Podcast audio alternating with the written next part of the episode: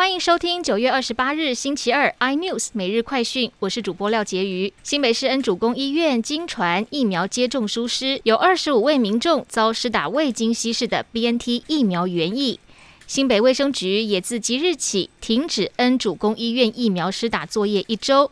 院长吴志雄表示，此次超量施打对年轻人来说比较危险，十八岁到二十岁区间有五人，其中三人住院观察。指挥中心发言人庄仁祥表示，医疗赔偿部分会请卫生局协助医院与民众处理。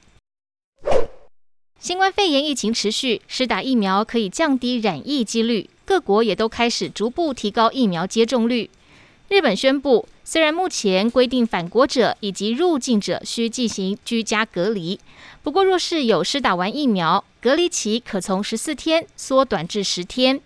而泰国为了挽救受创的观光业，通过从十一月一日起，完整接种疫苗的旅客入境曼谷及其他九个地区免隔离，等同开放疫苗观光通行证。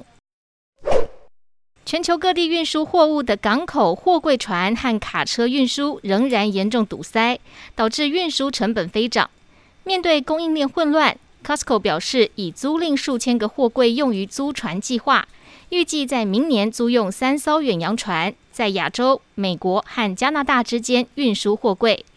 家居巨头宜家也购买了自己的货柜，试图缓解物流难题。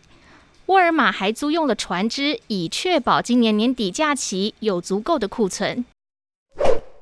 中国多个省份开始实施拉闸限电，现在传出东北地区也受到严重影响。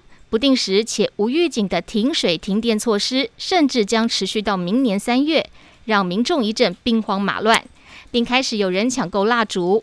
蜡烛业者因此获益订单暴增十倍。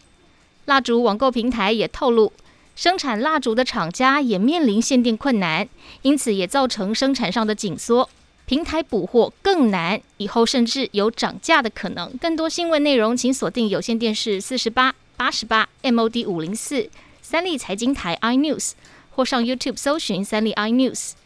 感谢台湾最大 Podcast 公司声浪技术支持。